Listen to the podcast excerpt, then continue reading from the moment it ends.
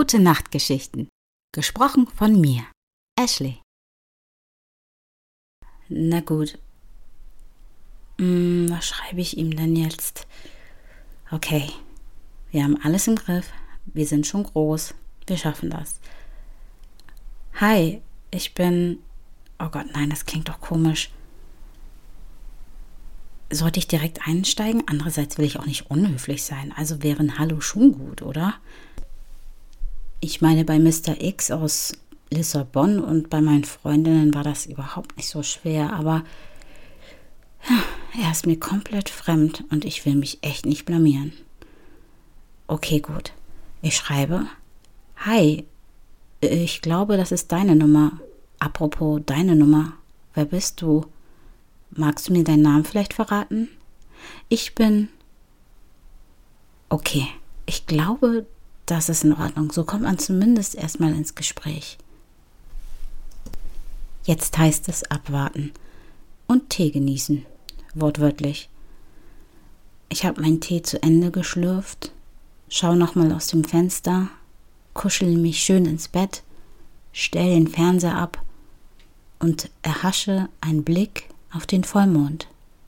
Oh nein, kann ich denn jetzt schlafen oder nicht? Was für einen Tag haben wir denn heute? Kennst du das? Bei Vollmond, wenn du so ein bisschen unruhig bist, das hatte ich in letzter Zeit öfter. Aber manchmal gibt es Vollmondphasen, da schlafe ich einfach wie ein Stein. Apropos Vollmond und Gefühlschaos und Gemüter, ich glaube, da habe ich letztens was gelesen. Ich krame in meinem Handy. Da ist es ja. Im Gegensatz zur Sonne, die ein Jahr braucht, um alle Sternzeichen zu durchlaufen, braucht der Mond nur einen Monat dazu. So berührt der Mond in den Tagen eines Monats sozusagen alle Sternzeichen, also Tierkreiszeichen, jeweils zwei bis drei Tage lang. Der Mond spricht damit die jeweilige Qualität des Sternzeichens an. Hm, okay. Die Tage bekommen dadurch eine bestimmte thematische Färbung, was unterschiedliche positive Energien aber auch entsprechende Probleme mit sich bringen kann. Okay, glaube ich jetzt wirklich daran? Keine Ahnung, aber ich fand es interessant. Weiter. Wenn der Mond im Sternzeichen Fische steht. Ein astrologisches Jahreshöhepunkt naht. Am 10. September ereignet sich der nächste Vollmond. Okay.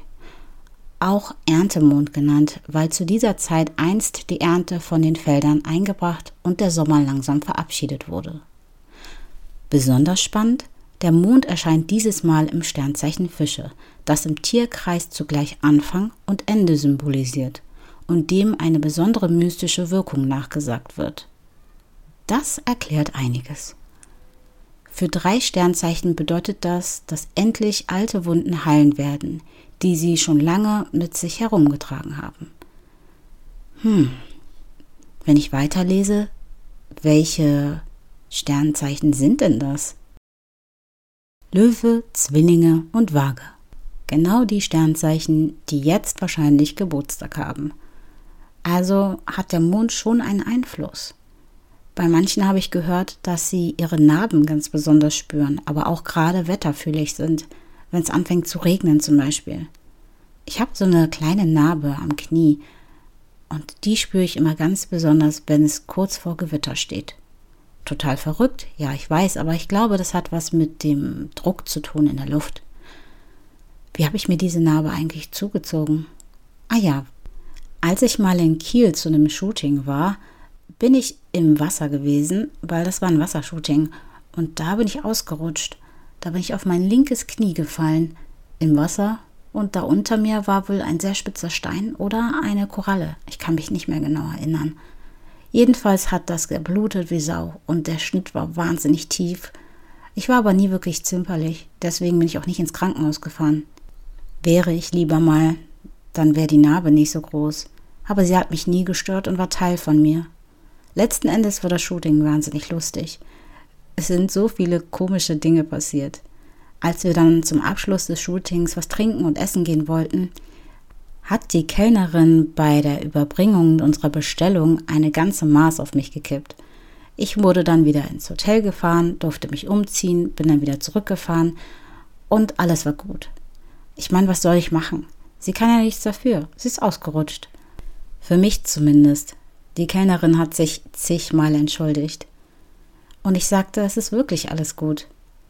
Zumal ich war, als das passiert ist, komplett in weiß gekleidet. Das heißt, man konnte wirklich alles sehen. Es hat mir aber nichts ausgemacht, weil ich ein sehr selbstbewusster Typ bin und ich meinen Körper mag, so wie er ist. Außerdem, ich war zuvor im Bikini am Strand. Ich meine, was ist der Unterschied?